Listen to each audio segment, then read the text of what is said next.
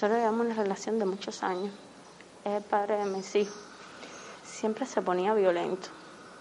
Pero yo llegué a un punto a pensar que era normal y le, y le daba como paso a la situación hasta que la violencia se fue haciendo cada vez más aguda y vi en peligro no solo mi vida, sino la vida de mis hijos también.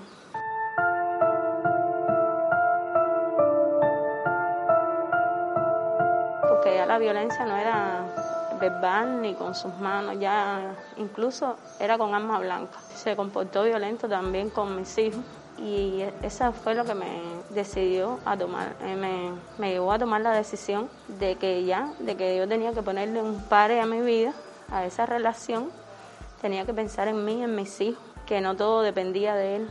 Y decidí ir a las autoridades a, levantar la denuncia. En varias ocasiones fui, le, le imponían multa, lo, lo detenían 24, 48 horas, lo soltaban.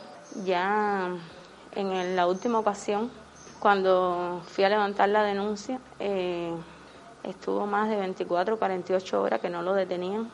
Ese día estaba, ya estaba muy alterada, deprimida, tenía mucho miedo. Incluso tuve que irme de mi casa y sacar a mis hijos de la casa porque no sabía en qué momento pudiera aparecer porque los vecinos me avisaban en cualquier momento. Llegué a la policía y le dije al jefe de la unidad que hasta que no lo detuvieran yo no iba a ir para mi casa porque no me sentía segura.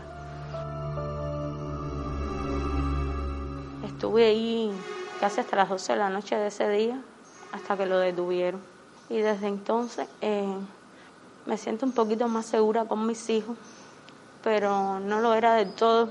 Le habían hecho un cambio de medida, donde tuve que recurrir a la, a la Federación de Mujeres Cubanas, a la Asamblea Nacional de, Poder Popular, a la DG provincial, a la atención a la ciudadanía, y ellos me, me han ayudado mucho de verdad con el proceso, a la Fiscalía Provincial.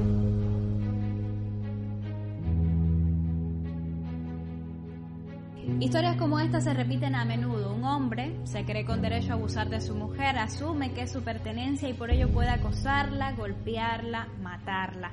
Hay testimonios como el que acabamos de escuchar, pero hay otros de desenlaces fatales. Es increíble que todavía estemos hablando de la violencia contra la mujer por motivos de género en una sociedad que desde el inicio de la revolución promovió la igualdad y su incorporación en todas las esferas de desarrollo económico, social y político. Seguimos arrastrando con la bestialidad del patriarcado de maneras diversas, acoso, agresiones psicológicas, verbales, lesiones físicas. ¿Qué papel cumplen las casas de atención a la mujer cuando ocurren estos casos?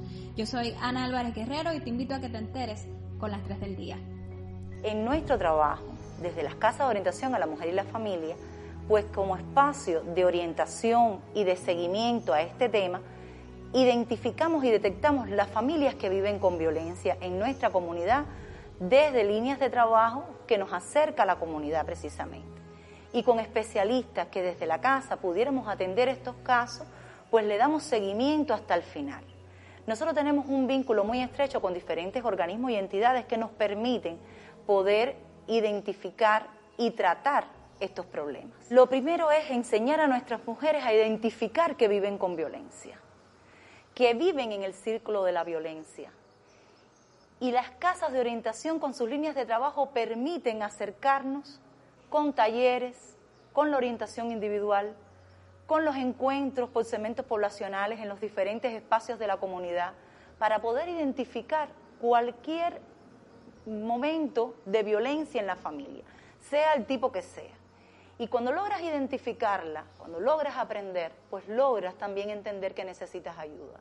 Y es la casa ese espacio, donde nosotros buscamos los especialistas que nos acompañen a poder acompañar a nuestras compañeras, a estas federadas, a la propia familia, a no solo aprender a identificarla, sino a solucionar su problema.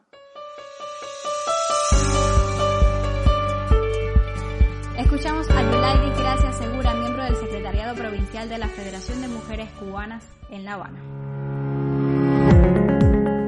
País tenemos varias instituciones responsabilizadas con el tema de atención a la mujer y la violencia. Aún así, falta mucho por hacer todavía. Sobre este tema hablamos hace unas semanas en Cuba Debate con dos amplios reportajes de investigación. Mujeres tras las sombras, desafíos del femicidio en Cuba, partes 1 y 2, que desde ya les recomiendo si no los han leído. Y hoy los retomamos con una nueva emisión de Cuba Debate en la mesa redonda. Si no la viste, puedes encontrarla en nuestras plataformas de redes sociales.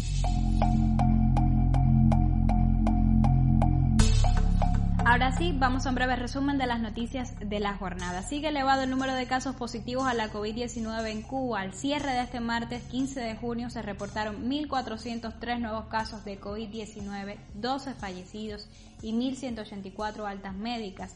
Motivos para seguir extremando las medidas que ya conocemos, distanciamiento físico, lavado de las manos, uso de la mascarilla.